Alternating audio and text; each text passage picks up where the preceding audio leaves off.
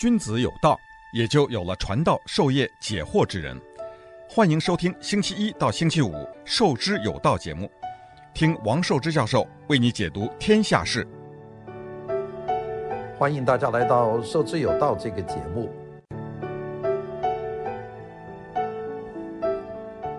美国这几天呢，有一件很大的事情在发生。呃，我讲这个事呢，很多人就会觉得你一定是讲拜登的那个电脑啊。不是那个事情，是这个 Donald Trump 选的这个联邦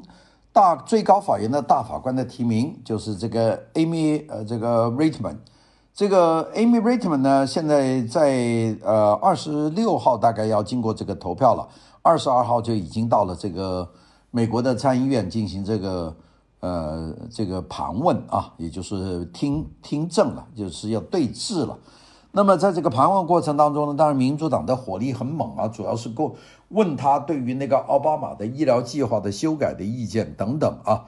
那个我看那个贺锦丽也不是省油的灯，那个贺锦丽呢，因为她是这个拜登的副总统的竞选的候选人，也是参议院的议员。那么在一个呃共和党占多数的参议院里面，贺锦丽对这位女士呢是手下毫不留情，问得非常的尖锐，但是呢。没说老实话，没问出什么来。他呢，被很多人就赞为他可能是个 perfect 的大法官，是一个完美的大法官。那没有找出任何的破绽，连讲话都没有破绽。那么二十二号在参议院的司法委员会投票以后，参议院的多数党呢就决定在二十六号就送到院会投票。在十一月三号总统大选投票前夕呢，就通过这个案。那也就是说，差不多可以肯定，这个呃，这个 Barrett，这个 Amy Barrett 就有可能在这个十二月份、十一月份就进入美国的联邦最高法院当大法官，取代了这个刚刚去世的金斯伯格的位置。那么这个是一个非常重要的一个呃一个位置。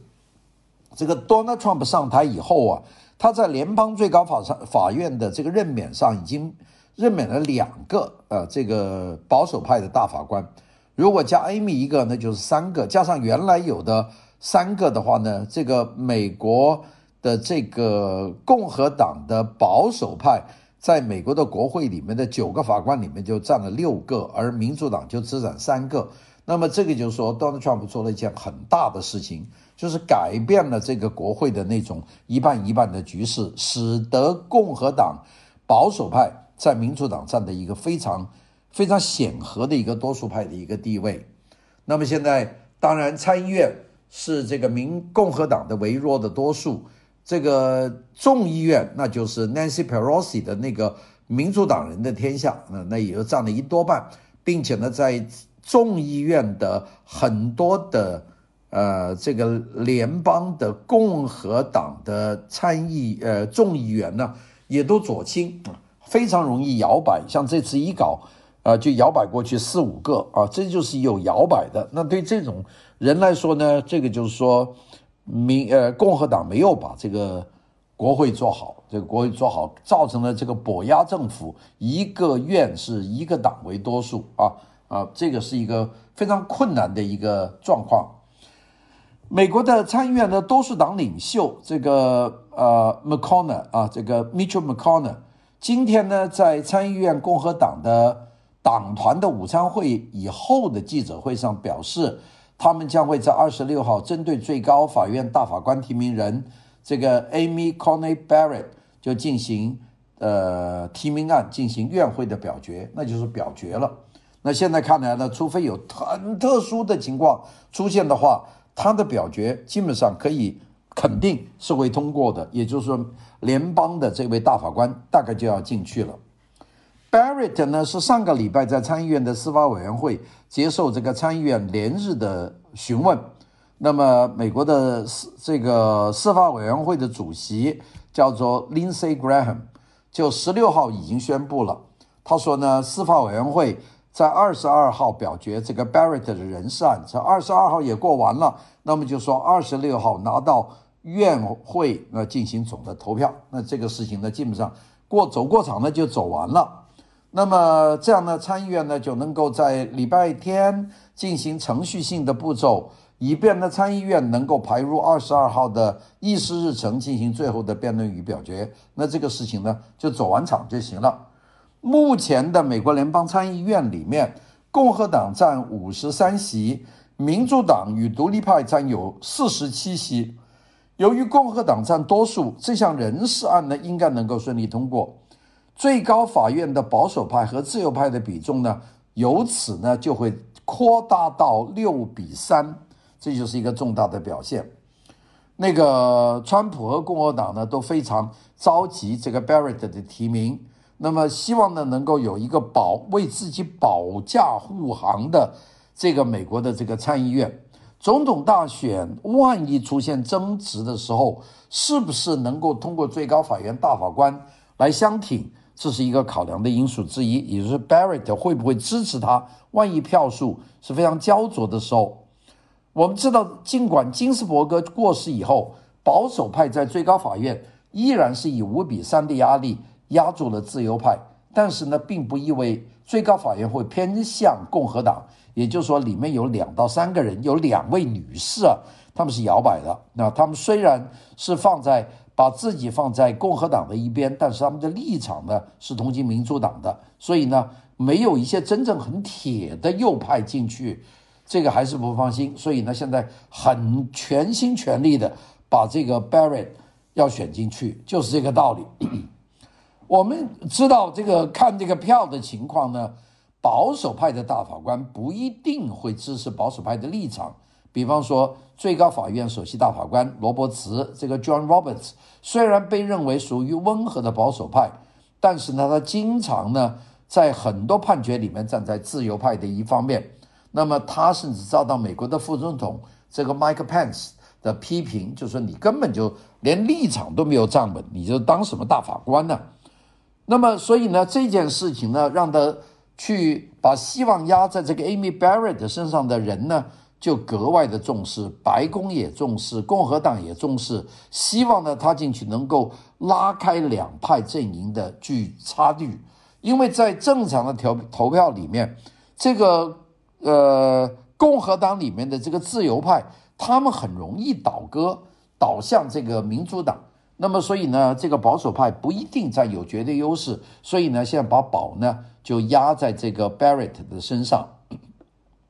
虽然美国最高大法院的法官这个 Lucy Ginsburg 一直是说希望新总统上任他才下台，但是他没有能够如愿啊，就在十月份就去世了。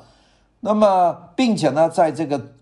他最不喜欢的美国总统 Donald Trump 任期的最后的时刻，他不幸去世，我看他是心有不甘的。金斯伯格的去世，使得美国最高法院九位大法官的席位呢空缺了一位。也给川普第三次提名最高法院大法官的一个机会。如果这一次共和党总统提名的 Amy Coney Barrett 能够在一月二十六号获得参议院的最终的这个确认，十月二十六号，那么现年四十八岁的 Barrett 将取代自由派的 Kingsburg，变成美国最高法院的第六名保守派的大法官。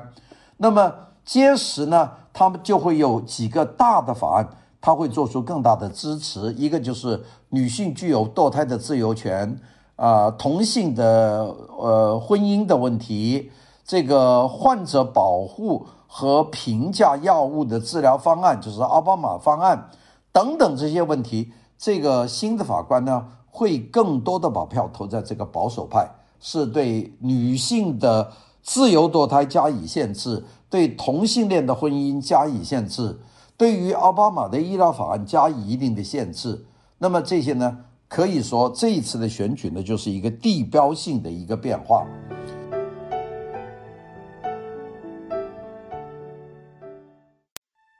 君子有道，也就有了传道授业解惑之人。欢迎收听《授之有道》节目，听王寿之教授为你解读天下事。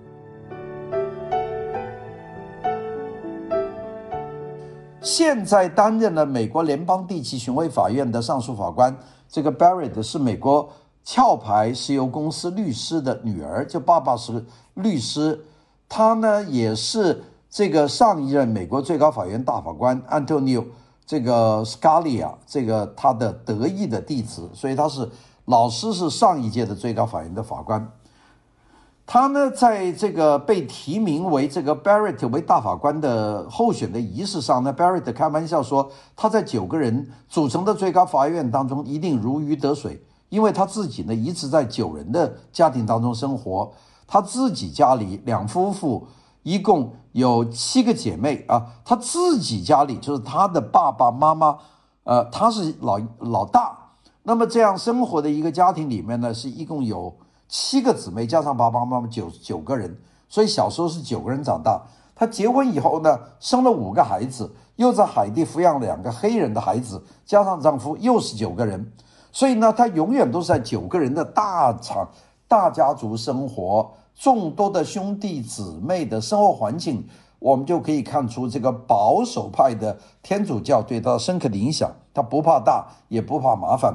很多人担心 Barrett 的保守派的宗教信仰呢，会影响他的这个政治的立场。不过，这位来自天主教的圣母大学的法学教授呢，在四天的参议院司法委员会的听证会上，他差不多是近乎完美的表现，为他呢消除了很多的这个争议。那当然呢，现在引火最多的是他支持哦反对这个奥巴马的医疗法案。民主党的参议员有个叫做 Amy Klobuchar，就首先就说：“他说，你觉得我们是不是要推翻这个奥巴马的医疗法案呢？”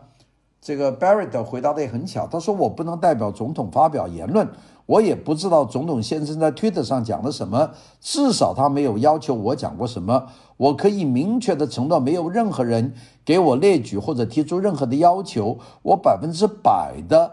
呃，会不受政治干扰的司法独立，这就是为什么最高法院大法官是终身任职的原因，任期不受到总统换届选举的影响，这个可以保证我们能够公正的解读并且实施法律，而不是出于选举或者政治考虑而向舆论屈服。那么讲了很长一段话，这段话就说，你想都不要想。想要别人干预我的这个立法的裁判是不可能的。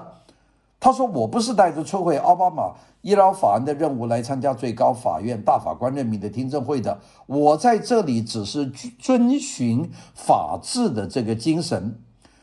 我们都知道，奥巴马的医疗法案成为听证会攻击的两个最重要的原因。那首先，最高法院预期在十一月美国大选后要听取反对该法案的口头的辩论。”其次呢，金斯伯格大法官的离世增加了这个法案被推翻的可能性，导致后果呢可能是减少医疗法案覆盖的人数和增加医疗的费用。这对于患重病依靠奥巴马医疗法案才得以生存的民众来说，将是巨大的打击。因为巴瑞特法官呢曾经批判了最高法院关于全国独立企业联盟。控诉西贝利厄斯的这个案件啊，这个案件的判决呢，支持了奥巴马医疗法案的大部分的条款，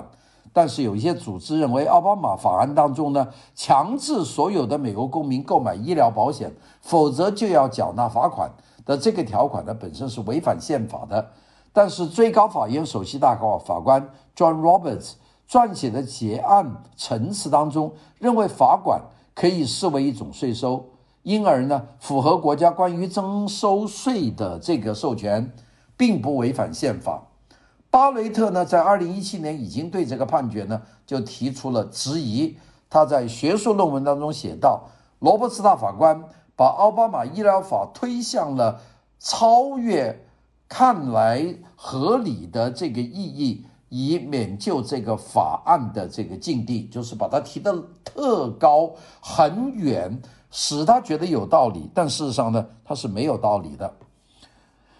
这个巴雷特是所谓美国宪法原原点主义者，就是 originalism 啊，他是完全遵照美国宪法的。他和他的精神导师大法官斯卡利亚都不赞同大法官罗伯茨这种偏离法案而这个表面的文本所含义的法律的解读，是说他的目的是为了达到偏向于他的结果。巴雷特还在同一篇文章里面提到了金控诉博威尔案。那么这个案呢，也是关于医疗条款的案。他呢说，这个判案已经将奥巴马的医疗法案变成了最高法院医疗法案。说这种法案，这个金控诉韦伯尔案，也就是同出一辙，就是把奥巴马法案放到最高法院搞一个 yen 本，这些呢都是不正常的。当然呢，除此以外，女性堕胎的权利呢，也是参议员注意的热的这个热门。那个身怀虔诚的天主教徒巴瑞特呢，即便在生怀第五个孩子的时候，他知道这个孩子有唐氏的综合征，他依然呢把孩子生了下来。因此，保守派的 Barrett 和自由派的 Ginsburg 对于堕胎的问题呢，就有截然不同的见解。Ginsburg 在他的最高法院大法官的听证会上被问到罗诉这个韦卡德的这个案件，美国最高法院。在一九七三年承认妇女堕胎权受到宪法隐形权的保护，这个判决呢，到现在为止都受到社会各界的争议，各州均制定不同的法律，限制不一。在谈到这个问题的时候，这个金斯伯就说，是否将孩子生下来是决定女性生活尊严的关键。如果政府阻挠这个决定，一个女人就不是一个完整的成年人，因为她。没有办法为政府逼迫她做出选择的责任。巴雷特呢，认为生命呢始于受孕。他曾于二零零六年签署过一封信，谴责罗诉韦德的案当中的野蛮的堕胎的行为，并且敦促恢复保护未出生儿童的安全的法律的条款。但当巴雷特在听证会上再次被参议员戴安娜·费因斯坦问到会不会推翻罗控诉韦德案的时候，巴雷特称他呃并没有就这个案件的这个议程，他还没有想这个问题。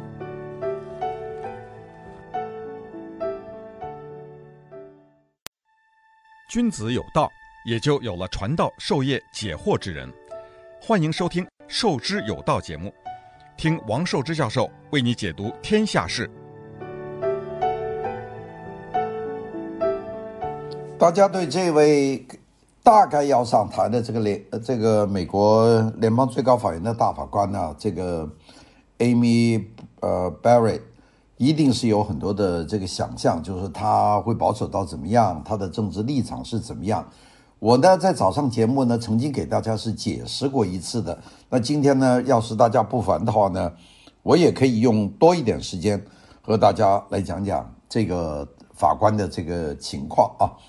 那么这个法官呢，他是教育很好啊，家庭也很好，一个虔诚的天主教的这个教徒。那么他呢是，如果能够在十月二十六号获得参议院的最终决定呢，那么，这个四十八岁的巴雷特就会取代自由派的金斯伯格，成为美国最高法院第六名保守派大法官。届时呢，保守派法官呢将以五比四的优势呢，进一步使法院向保守派倾斜。那么，如果再加上他，那就是六比三了，就有六票保守。当然有其中有一两个人摇摆啊，那都不管怎么说，就是比较保守。那么他们会影响到美国立法的什么样的一些内容呢？第一个影响女性的自由堕胎啊，就是这个美国现在很流行这个女性可以自由堕胎，不管是什么样的。当然有些烈性的，就是恶性的怀孕，比方说被强奸怀孕，这种是应该可以给堕胎的。但是有些一般性的这个怀孕，那么这个民主派是提出了这个要尊重儿儿童的生命。啊，而这个父权派呢是比较支持这个父权的生命，那么这个 Barrett 呢是反对这个的，那就是希望这个妇女有更大的这个呃权利决定自己生是不生。第二个呢，同性恋婚姻他是支持的，他在患者保护与评价医药法，也就是奥巴马法案，在这个方面，那么他呢都会有一些不同的判决，也就是说，美国的最高法院。可能在一系列判决上会走一条很不同的路。现任美国联邦第七巡回法院的法官巴雷特是美国壳牌石油公司的一个大律师的女儿，他也是前美国最高大法院法官安东尼·格罗戈斯卡里亚斯卡利亚，大家记得吧？这个也是给这个 Donald Trump 选上去联邦最高法院的大法官，他是他的得意弟子，也就是他的老师，已经在最高法院，在 Donald Trump 提名为这个 Barrett 为大法官的这个仪式上呢。巴雷特呢说：“我一定会在一个九人组成的最高法院的当中呢如鱼得水。我前面已经讲了，他家里就是七个姊妹兄弟，加上父母，那从小就是九个人。成年以后生育了五个孩子，又在海地领了两个孤儿，就孩子有九个人。他两夫妇，那么这又是九个人啊。这九个人的家家庭啊，他一辈子是九个人。他的自己家，他自己目前的这个家和他以前父母的家。”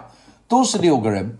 那么所以呢，我们从巴瑞特众多兄弟姊妹和众多的子女的生活环境里面呢，我们是不难看出这个保守派天主教对他的深刻的影响。所以有很多人担心巴瑞特保守派的宗教信仰呢会左右他对争取案例的这个裁判。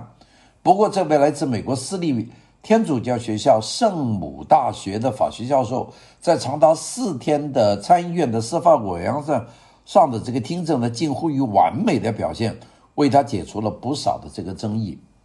奥巴马医疗法案吸引的是最多的火力，在问他的过程里面，那么民主党的参议员有一个叫做 Amy Klobuchar，就首先呢就提问，他说：“你认为我们应该把总统先生所说的这个最高法院候选人将会做出正确的？”裁决来推翻奥巴马法案的这句话当真吗？要问这句话，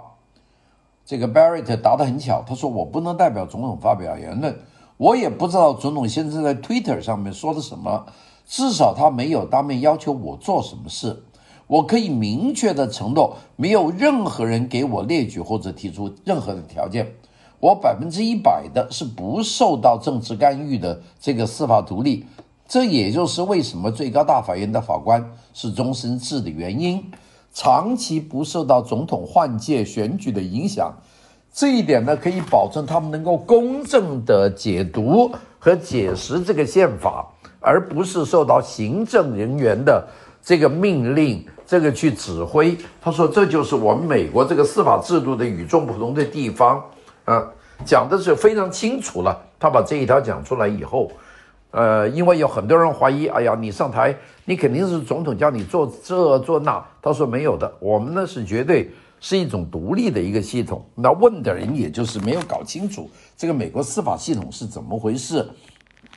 他呢特别说，他说我曾经尊重的宣誓。会遵守法律裁决案件，从来没有预先承诺，也永远不会预先承诺对案件进行任何的欺骗的这个判决。我并不是带着摧毁奥巴马医疗法案的任务来参加最高法院大法官任命的听证会，我只是在这里遵守法治的精神，讲得很清楚。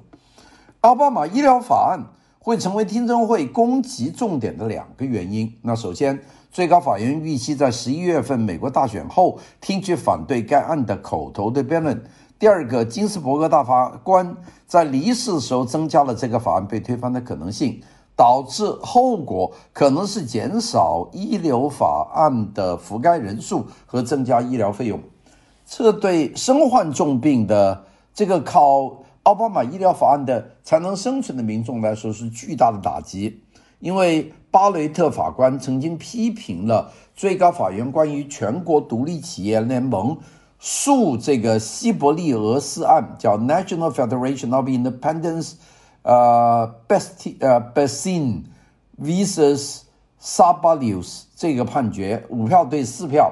这个案件的判决支持了奥巴马医疗法中大部分的条款。但是有一些组织认为，奥巴马医疗法案当中啊，强制所有美国公民购买医疗保险，否则要交纳罚款的条款呢，是违反宪法的。但是呢，最高法院首席大法官罗伯茨这个 John Roberts 撰写的结案和陈词当中呢，认为罚款可以视为一种税收，因而呢，符合国会的对于征税的这个授权，所以呢，认为它不违反宪法。巴雷特曾经于一二零一九年对这个判决提出质疑。他在学术论文中写道：“罗伯茨大法官把奥巴马医疗法推向了超越他看似合理的意义，以挽救该法的这个决定。他对这个判决不满，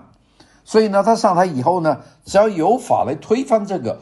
那是他会投票的，并且他有可能会提出一个新法去否定这个早年的奥巴马的医疗法，因为医疗法呢是一种比较霸道的一个法。”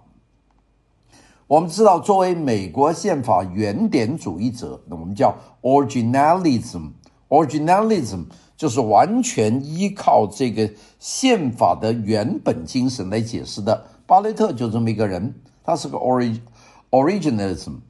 巴雷特和他的精神导师大法官斯卡利亚都不赞同大法官罗伯茨的这种偏离法案表面文本含义的法律的解读。用这个来达到偏向于他的结果，他们觉得这是玩弄技巧。巴勒特还在同一篇文章里面提到金斯，呃，这个金控诉博韦的这个案件叫 King versus Burway，这个最高法院用六比三的裁决支持所有州符合资格的人提供医疗保险税收的抵免。他称这个案件呢，已经将奥巴马法案。变成了最高法院医疗法案，就是说他对这个也是不满。那么这个如果这位能够进入美国联邦的这个最高法院的话，那就会有一串的问题，因为他不同意，他要推翻，那么就是一连串的问题了。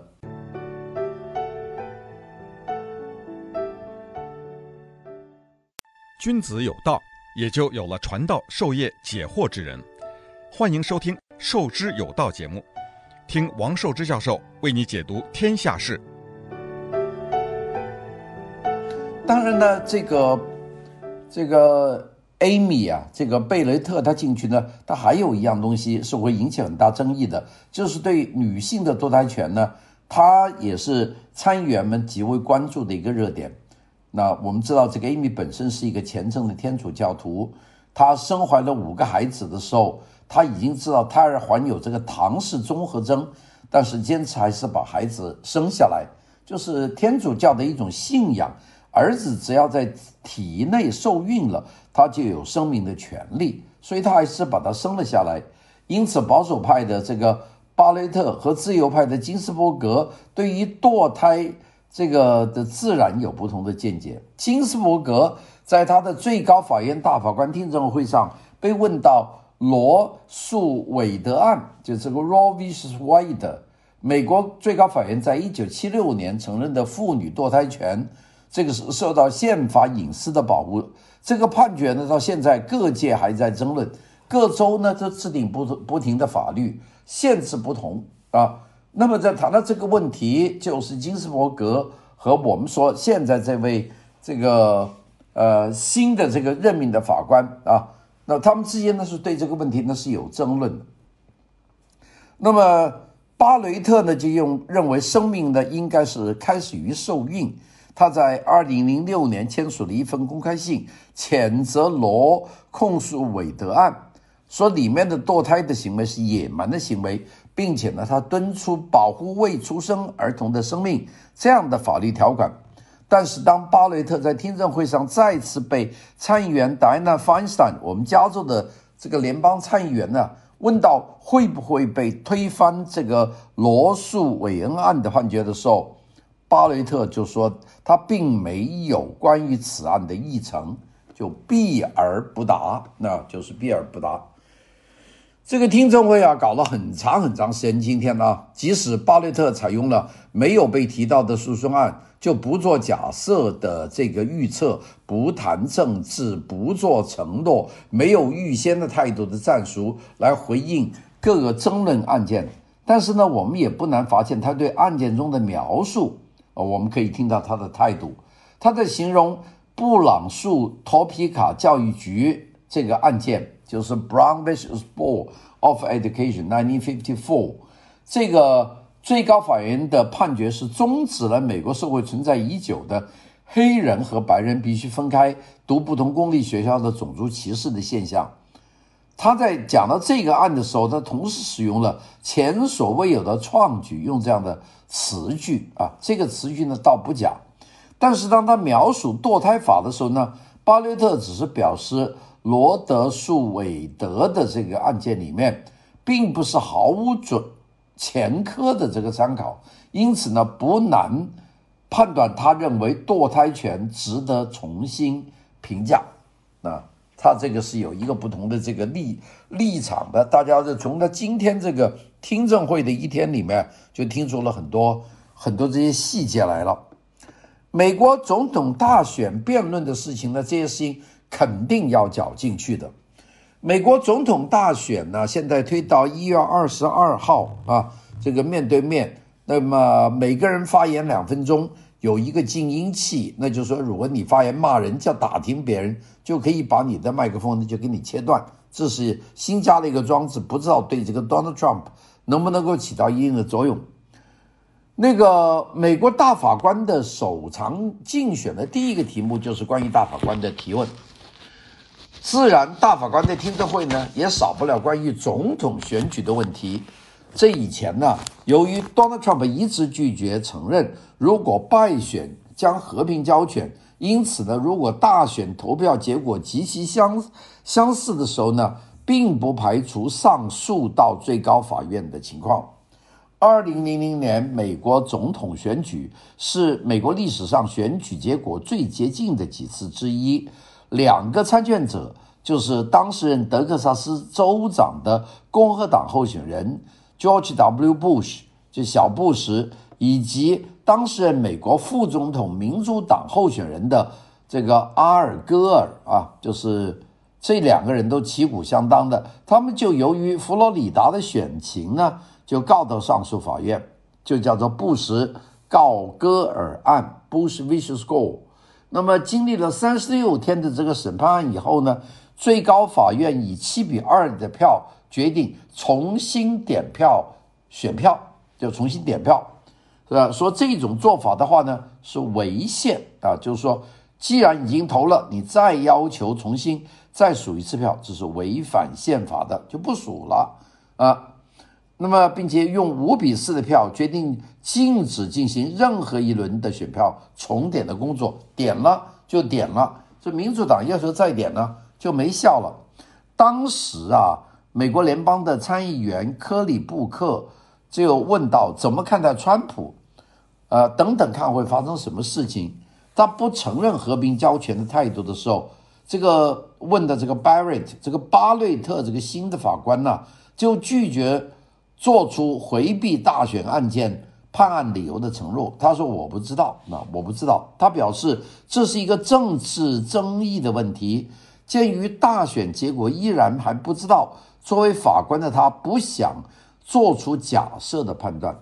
也不想用作是大选的棋子，成为美国人民决定选举的结果啊！最后还是要让人民自己去选。我们说这一次的竞选呢，是 Donald Trump 在历史上颇具争议的大选活动的最后的时刻。也是美国的这个选举历史上最奇怪的一次选举啊！这个过程，这个过程呢，讲的不好听，对我来说都很大的挑战，我都不知道怎么讲才能让到大家都在里面能够学到东西。